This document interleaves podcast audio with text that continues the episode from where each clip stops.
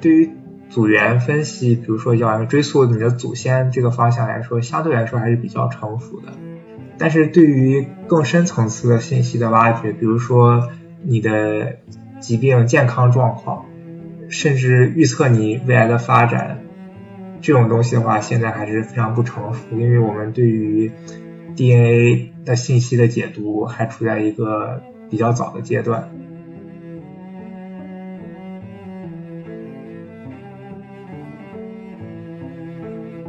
这个数据的话，一个非常大的问题就是说，它的维度非常高，在最极端的情况下的话，一个数据可能是一个百万乘上几万级别的一个矩阵，因为我们现在已经可以达到测序数十万到几百万的细胞，同时测序它们的几万个基因、几万个基因这样子一个程。从现在的这个单细胞的路线继续走下去的话，我觉得终极科研目标可能就是说，我们有一天可以对于生命体进行一个全面的建模吧，或者说，我们在可以得到生命体的遗传物质的信息和比如说环境的一些信息之后，我们可以对于它的过去和未来进行一个追溯或者预测。当然，这个。不一定在我的有生之年里可以实现了。如果能够实现的话，那我认为说人类它的发展又达到了一个新的一个里程碑吧。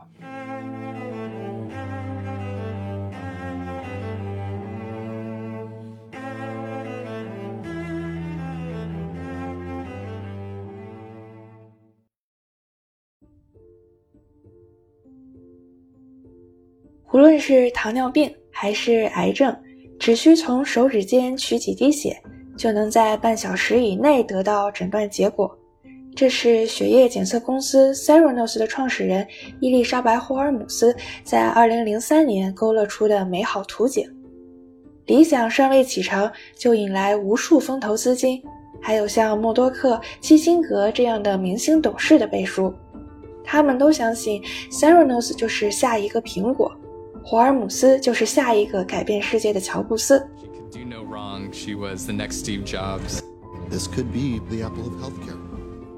二零一四年，Seronos 的市值一度达到九十亿美元。然而，一切都在二零一五年急转直下。霍尔姆斯的血液检测仪被曝造假，当初所承诺的一滴血检测上百项身体指标里，只有十二项是由 Seronos 自家产品完成的。而在这仅有的十二项里，检测结果几乎没有一项准确。It's impossible physically。一瞬间，波尔姆斯跌落神坛，不仅吃了一张 FDA 的从业禁令，并背上了十多项欺诈指控。有人说，霍尔姆斯那蓝色的大眼睛、凝视人的方式，还有低沉的嗓音，有一种扭曲现实的强大立场。而 Serenos 所谓的最伟大创新，也不过是一项古老的伎俩，那就是撒谎。但在这惊天骗局的背后，难道就不曾有一丝真诚，一份对医学未来的憧憬？滴血成金的奇迹看似遥遥无期，那是否有其他生物技术能让我们一举揪出疾病的苗头？What do you dream for? That less people have to say goodbye too soon to people they love. 今天我请到了我的好朋友宋东元，他是加州大学洛杉矶分校生物信息学的在读博士。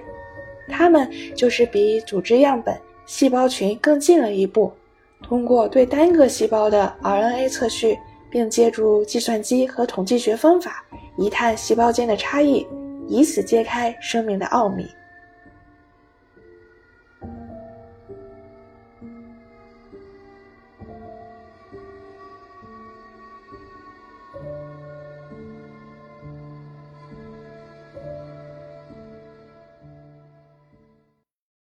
欢迎东元，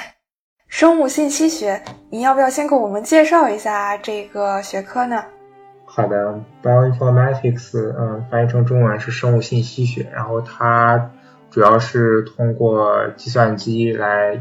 研究和分析生物数据，然后包括对数据的建模、对数据的分析、对数据的可视化等等一系列的工作。简单来说的话，就是凡是用计算机来处理生物学数据的，基本上都可以归到生物信息学的范畴里面去。明白。哎，我有一个小问题啊，这里这个生物数据、生物信息具体是指的什么呢？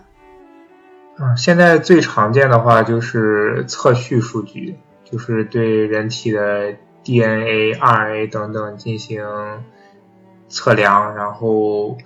就可以通过各种生物信息学的软件或者方法，然后来发掘背后蕴含的信息，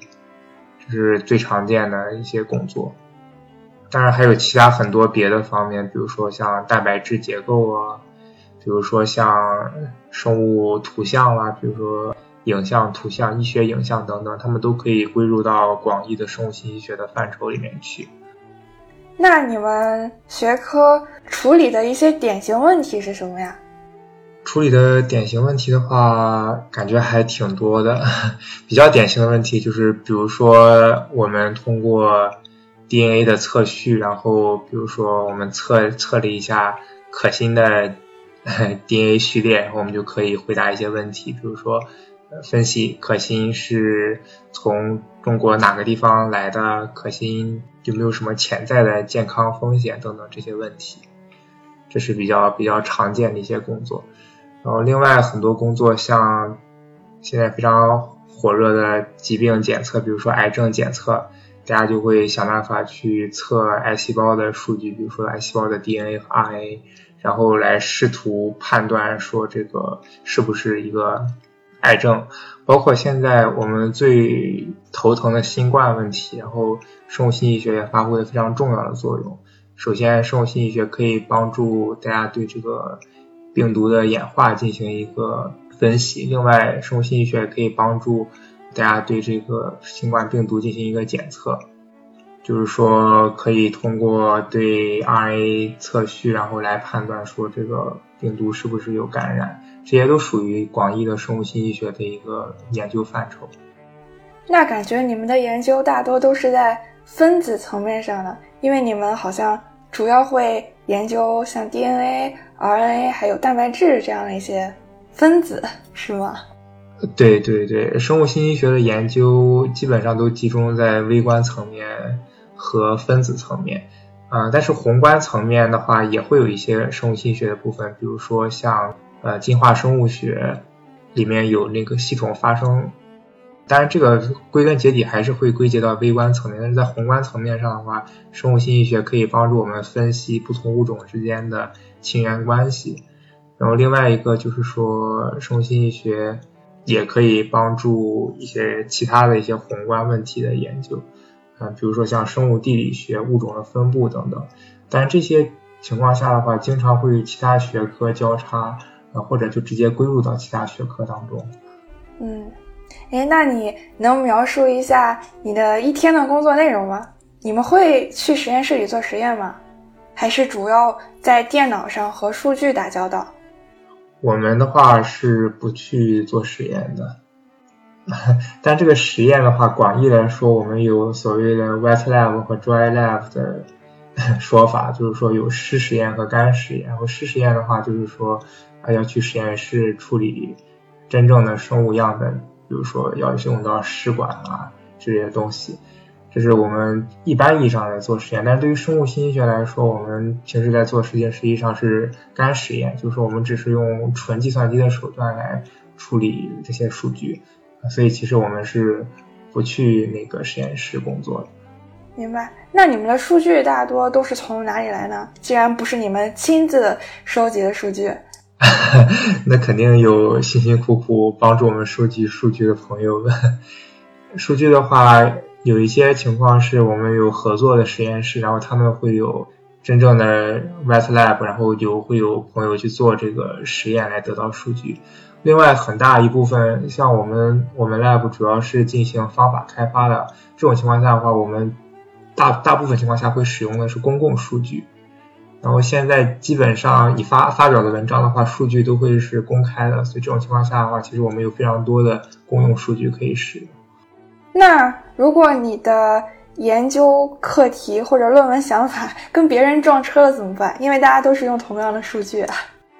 因为我们这个现在学术交流的话，会有像预印本，就是 preprint 这种东西。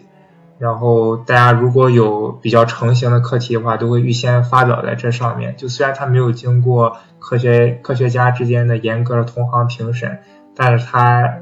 某种程度上代表着说这个 idea 我已经做了。当然，就算是这样子的话，很多情况下也难免会有想法撞车的问题。这个只能说，对于任何一个竞争比较激烈的领域的话，都会经常发生这种情况。所以说，嗯，可能比较好的做法就是，一方面要及时的跟进最新的文献，另一方面的话，要尽快的完成手上的课题。特别是如果你有一个很新颖的想法的话，那就要越快把它完成越好。所以，有这样的一个。预印本的存在就可以知道这个话题是不是已经有人去探讨了。对，是的，是的，预印本就是说，虽然我没有正式发表这个文章，但是这个话题我已经研究过了。哎，这样也可以帮你们寻找潜在的合作对象，是一个互相启发的一个机会。对对对对，预印本的话是一个很不错的平台，因为它代表着就是最新的研究方向。我基本上每周会看一下，就是预印本上有什么新的文章。这样的话，你就可以对于当下的大家的研究的一个方向有一个比较全面的把握。哇，我之前看预印本，我还以为是作者的谦虚、完美主义的体现，还没有修改好。原来是这样。那我们说回生物信息学本身，你们的研究方向让我想到了市面上现在很多那种基因检测产品，就只要一管唾液就可以知道我的组员、我的一些遗传的特质，然后以及患有某些疾病的一些风险。这些是对 DNA 做了一个测序吗？这些基本上都是对 DNA 进行测序的，因为 DNA 是根据中心法则来说，DNA 是最根本的东西，它决定了你身体的遗传性状。我们中心法则指在身体内基本上信息流动的方向是从 DNA 再到 RNA 再到蛋白质，这就是我们说的中心法则。然后 DNA 是最根本的东西，然后它可以说是你身体的一个密码本吧。所以在这种情况下的话，组员分析基本上都是对 DNA 进行检测的。那市面上这些产品已经技术都非常成熟了吗？还是还有很很大的一个提升或者是丰富的一个空间呢？我觉得这个取决于呃你在感兴趣是哪个方向。我对于我觉得对于组员分析，比如说要追溯你的祖先这个方向来说，相对来说还是比较成熟的，因为这个问题。更简单，可以归结到一个相对不是那么复杂的一个统计学模型上面。但是对于更深层次的信息的挖掘，比如说你的疾病健康状况，甚至预测你未来的发展，这种东西的话，现在还是非常不成熟，因为我们对于 DNA 的信息的解读还处在一个比较早的阶段。嗯，我想你肯定知道那个 Seranos 这家生物科技初创公司，它的创始人伊丽莎白·霍尔姆斯被称为女版乔布斯。当时这家公司宣称是只需要一滴血就可以完成身体各个方面的健康诊断，然后当时大家觉得这个想法特别的革命性，而且很多很多。投资界，然后包括政界的大佬都非常看好这个公司，但是在二零一五年的时候，这一项所谓的检测神迹被揭露为其实是一个骗局，而且就在这一个月，美国法院这边已经开庭审理这个案件。我觉得你肯定知道这个新闻。我有一个好奇的问题，就是这个事情当时就是特别炒得特别火热的时候，难道没有？生物学家或者是生物信息学家提出自己的一些质疑和疑问嘛？为什么大家当时一窝蜂的都对这个技术有一些不太合理的期待？呃，首先这个这个事情我没有那么的了解，呃，而且时间也有一也过了，就过去一段时间了。因为刚才说的是二零一五年的时候，呃，我觉得这个东西其实就处在一个非常微妙的节点上，就是说这项技术，我觉得它有一天一定会成为现实的。对我觉得它并不是一个空中楼阁的东西，就是，首先关于一滴血测的话，如果说一滴血里面。后面技术发展可以让它保证有足够的样本量来完成这些检测，然后我们对于这些 DNA 数据的解读可以达到一个非常好的程度的话，我觉得这项技术最终是会实现的。但是至于当时为什么会有这种情况的话，我虽然没有研究过，但是我相信肯定会有一些科学家提出过异议的。另外的话，据我所知。他们公司也采取了一些很多不符合科学研究常规的一些事情吧，比如说对于他们的一些仪器等等，都采用了非常非常严格保密的一些手手法。啊，这种情况下的话，就使得它和这个正常的说科学研究界还有一些外在的监督隔离开了。所以在这种情况下的话，与其说是大家说他的方法有问题，不如说是大家根本就不知道他用了什么方法。所以这种情况下的话，也很难去直接的说批判他是错的，因为其实与其说他是错的，不如说是我们根本不知道他在怎么做。但你觉得未来还是可能会出现这样的一种非常神奇的医学诊疗设备，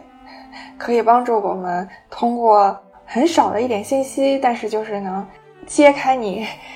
这个人整个健康、整个遗传的这样一个密码。我相信未来会出现这样一个东西的。嗯，乐观的估计话，我认为在我的有生之年的话，呃，会出现这样一种检测手段，至少说可以对你各种已知的跟遗传相关的疾病有一个比较全面的检测。当然，这个问题其实是非常复杂的一个问题，因为 DNA 并不能够决定你生命的全部。我们有一个概念叫做表表观遗传学，就是说，虽然你的 DNA 是一样的，但是你后天的性状，就是后天你真正身体上表现出来的特征会有很多差别。最典型的例子，比如说同卵双胞胎，他们双胞胎俩的 DNA 信息是非常非常相似。但是实际上，同卵双胞胎因为后天的各种因素，也可能产生很大的区别。我们人类能够对于遗传物质的信息解读到什么程度吧？我相信有一天的话，单纯 DNA 的信息，我们是可以把它解读清楚的。嗯，当然，如果涉及到后天的一些因素的话，这个可能就不是说测一滴血可以检测出来的问题了。对，而且。从 DNA 到 RNA，这只是中心法则中的第一环，对吧？其实还有很重要的第二环，就是从 RNA 到蛋白质，这是不是也是你的一个研究方向？因为我知道你是你是在研究 RNA 的测序。对对，我们主要是在分析 RNA 的测序数据。那可以给我们讲一下？你主要研究什么吗？或者是这这个过程中，它和 DNA 测序有哪些不一样？然后同时有哪一些的呃难点挑战？同时它又会给呃我们带来哪一些的这种启发，或者是知识上的这种帮助？我在研究的话，主要是开发一些统计学的方法来处理、来分析单细胞的 RNA 测序数据。嗯，这个数据的话，一个非常大的问题就是说，它的维度非常高，在最极端的情况下的话，一个数据可能是一个百万乘上几万级别的一个矩阵，因为我们现在已经可以达到测序数十万到几百万的细胞，同时测序它们的几万个基因、几万个基因这样子一个程度。所以很多时候的话，我们要对对应的问题就是说，它有一个非常高维的这么一个矩阵的问题。然后另外一个问题的话，就是我们这个数据内部的信息量是非常大的，就是如果说你是测序一个组织的话，一个组织里面可能会有很多很多不同种类的细胞。现在单细胞测序的话，大家经常做的还是说把很多细胞放到一起去检测，呃，所以在这种情况下的话，最后你得到的其实是好多好多不同种类的细胞混搭在一起的数据。那这种情况下的话，你怎么样从中，比如说识别出你想要的细胞类型的话，就是一些很有意思的问题。然后我之前在研究的已经发表两个课题，第一个课题是对于这个单细胞测序的数据，我们经常可以得到一个中文翻译成拟时序或者英文或者说是速度 time，大概意思就是说，我们认为这些细胞有一个潜在的时间关系。比如说，从一个多能的干细胞发育成了一个成熟的血细胞，那这种情况下的话，哪些基因和这个时间之间有着联系？这些基因就可能对于生物的发育过程有非常重要的影响。然后我的第一个课题就是去用统计学的方法来检测哪些基因和这个拟时序之间有着很强的关系。我的第二个课题呢是。基因筛选的一个问题，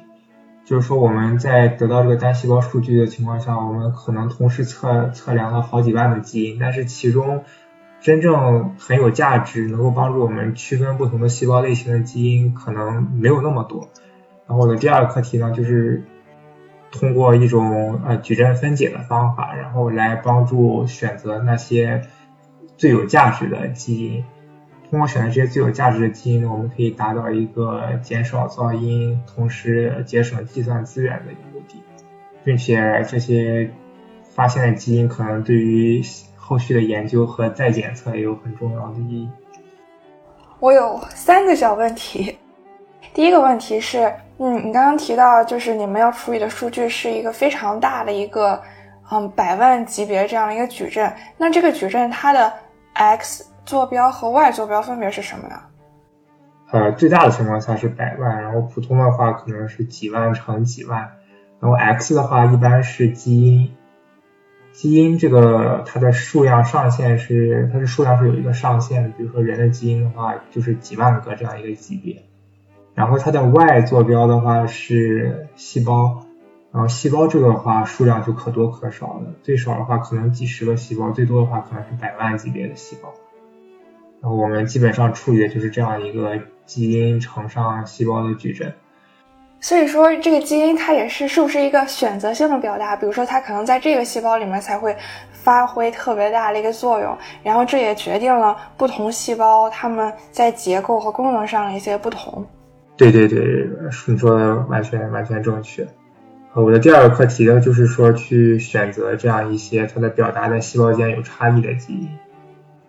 基本上通过这些基因表达的差别的话，我们可以对于细胞进行分类或者研究，说细胞到底产生了怎么样的变化。比如说在研究那个拟时序的时候的话，拟时序如果它代表的是，比如说是一个细胞接受的某些细菌刺激的这样一个过程，那么就会有一些基因在这个过程中它的表达是逐渐上涨的，代表着说它们。很可能是和免疫过程相关的。呃，第二个问题是你刚刚说你会做一些基因筛选的研究，那你所说的非常重要的这个基因，大概占所有基因的一个百分比是多少呢？我很好奇。这个问题还是很有意思的问题。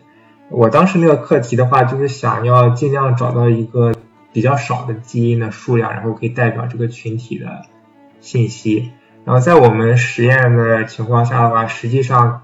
呃，一百个到两百个基因就足够把主要的细胞类型都给区分开来了。所以这个取决于说你对这个群体的它后面的信息就需要发掘到什么程度。如果只是为了区别细胞类型的话，呃，可能一百到两百个基因的级别就是一个足够的数量。另外需要考虑一个问题，就是基因和基因之间不是独立的，就是很多基因它们会有共同表达这样一个现象，所以这也就意味着，其实很多时候我们只需要找到那些最有代表性的基因或者那些核心的基因的话，你就可以对于整个数据有一个全面的认识。哎，那那些不太重要的基因，是不是比如说爱不爱吃香菜，有可能是决定了这些东西？这个这个问题，这个问题暂时没有办法回答，因为我没有研究过爱不爱吃香菜基因表达到底有没有差别啊。但是我想很多基因的话，有一些基因它的表达可能是比较稳定的，我们把它叫做管家基因，或者英文叫 housekeeping gene。这些基因它可能跟细胞的一些常规的生命活动，比如说细胞的分裂，比如说细胞也要有能量的来源这些相关。这种情况下的话，它们可能在所有的细胞之中都有一个比较稳定的表达。也有一些基因，它可能在某些细胞中就完全不表达。二零一二年，科学家通过对一万个喜欢香菜和一万个讨厌香菜的人的遗传数据进行统计学分析，发现，在十一号染色体上有一个名叫 OR6A2 的基因，它和你鼻子里的嗅觉感觉器有关。如果你的这个基因的核苷酸碱基对里有 A，你就不会讨厌吃香菜，否则你就很有可能有香菜恐惧症。也有另一项研究认为，人们对香菜的喜好并非完全由这个基因决定，其他基因也可能影响了这个过程。比如一些识别苦味或者是刺激性气味的基因，它们可能一同促成了你的挑食。这正是刚刚东元所提到的，生物体的某种特质往往是多种基因共同作用的结果。我已经不记得第三个问题了，不过不过很想问问你。你在研究过程中有没有发现一些很有趣或者是非常奇葩的细胞或者是基因？嗯，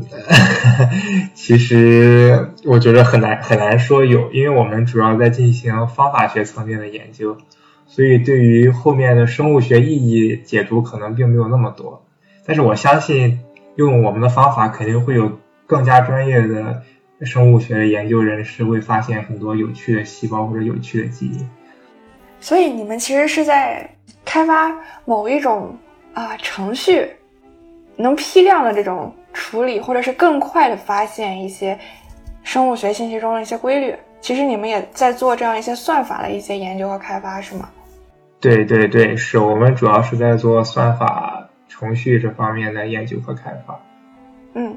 哎，那像现在很热门的呃人工智能，包括机器学习、深度学习这些技术，在生物信息学中已经开始应用了吗？或者是已经应用的很广泛了吗？应该说应用的非常广泛，就是最新的人工智能或者机器学习的理论也会在生物信息学中比较快的得到应用。比较常规的像深度学习。包括一些更加新一点的概念，比如说 transfer learning，嗯，比如说像 auto encoder，比如说像 NLP 这些东西，在生物信息学中都有很广泛的应用。应该说，生物信息学领域有很多很多人也是从这个人工智能或机器学习那边来进行一个研究的，就是说他们也会去从生物信息学中来寻找他们合适的一些应用。所以我觉得生物信息学在人工智能这方面的话，结合是非常非常紧密的。那除了你自己的研究方向，在生物信息学领域中，还有哪一些正在进行的特别重要的，或者是你特别感兴趣的计算？啊，这个还是非常多的。比较重要的，举举几个例子，比如说蛋白质结构预测。因为现在我们这个检测蛋白质的话，虽然可以检测到它的序列，但是对于它的三级结构可能并不是特别的了解，就是蛋白质到底会怎么变成一个什么样的形状。嗯，这个之前前段时间非常火的 DeepMind 就是说来想办法来预测这个蛋白质结构的，这是一个很有意思也很重要的方向。然后另外方向，像我主要做的是处理这个基因表达数据，然后来研究不同细胞或者组织或者人之间的基因表达的差别。然后另外就是之前你说的像组员分析，主要是从进化生物学的角度来对广义上的亲缘关系，然后来进行一个研究。另外很重要的方向就是对于疾病的检测，比如说通过生物信息学来发现癌细胞。比如说，通过生物信息学来识别病菌，这也是一个很重要的方向。另外，还有一些跟医学联系更紧密的方向，比如说对医学图像的处理，比如说通过 NLP 来处理一些医学档案的数据等等，这些也可以归到广义的生物信息学的研究的范畴当中。当然，比较狭义的生物信息学的话，主要还是集中在对于这个分子生物学层面的数据进行分析这个方面。那你自己有没有什么终极科研目标吗？啊，我觉得如果是在呃从现在的这个单细胞的路线继续走下去的话，我觉得终极科研目标可能就是说，我们有一天可以对于生命体进行一个全面的建模吧，或者说我们在可以得到生命体的遗传物质的信息和比如说环境的一些信息之后，我们可以对于它的过去和未来进行一个追溯或者预测。我觉得这是一个非常终极的科研目标，当然这个不一定在我的有生之年里可以实现。如果能够实现的话，那我认为说人类它的发展又达到了一个新的一个里程碑吧，是一个很宏大、很美好的一个愿景。嗯，对对对，希望有一天可以实现这个。我觉着，嗯，人类对于认识世界和认识自身，它的潜力是无穷的。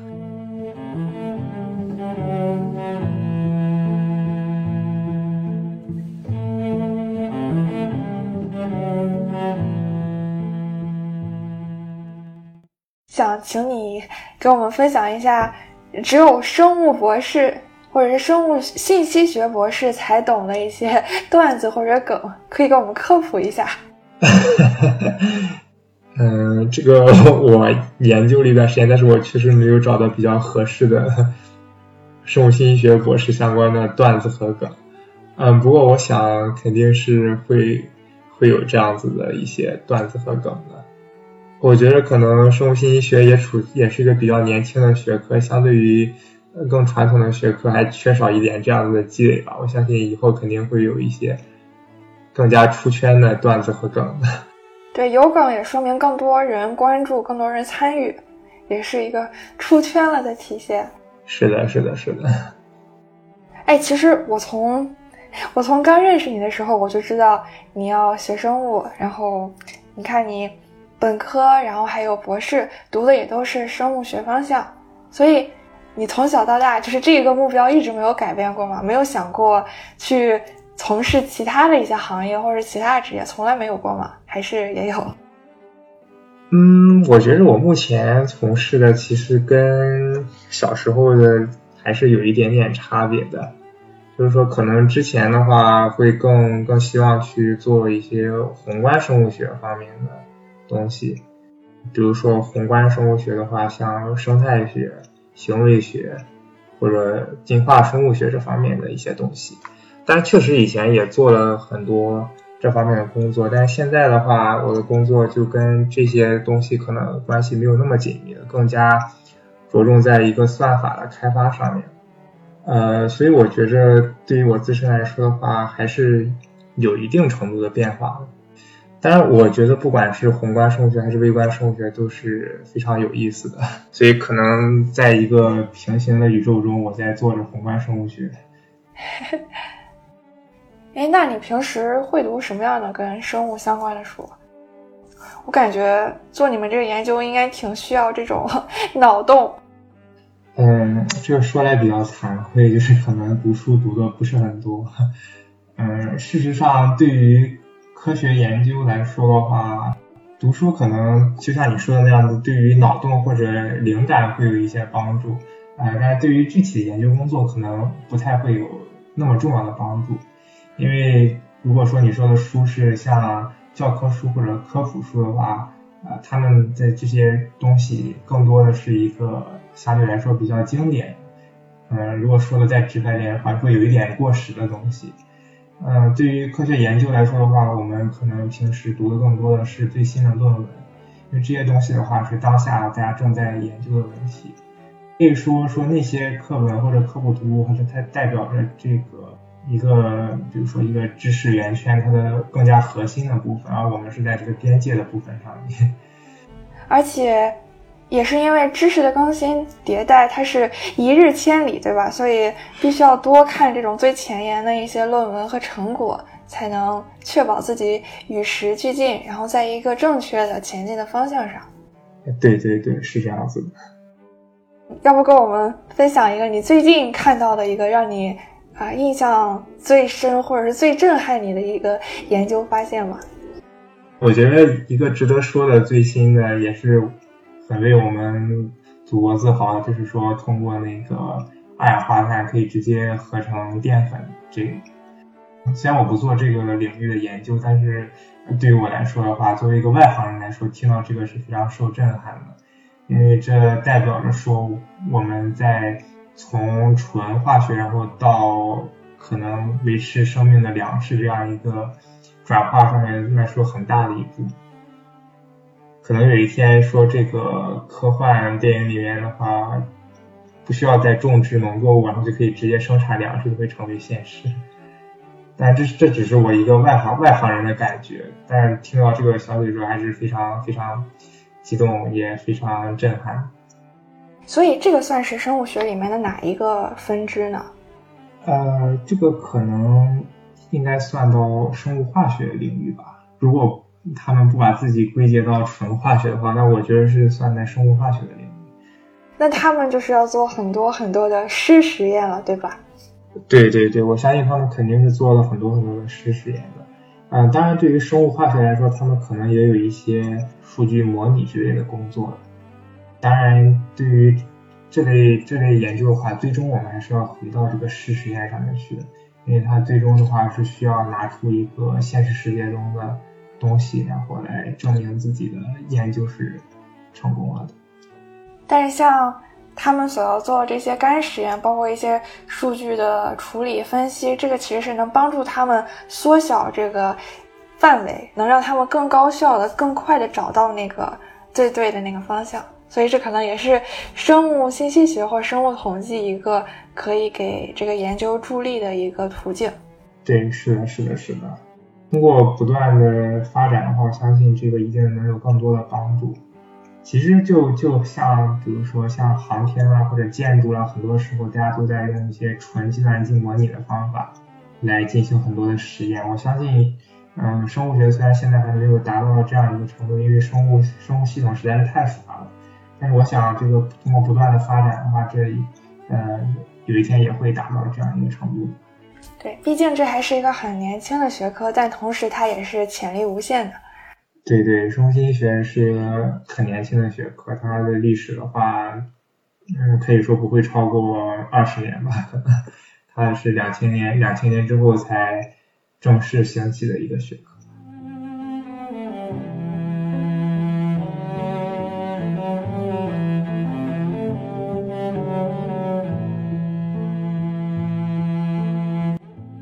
感谢动物园的分享，那我们这期节目就到这里，我们跟听众朋友们说再见吧，大家拜拜，谢谢大家。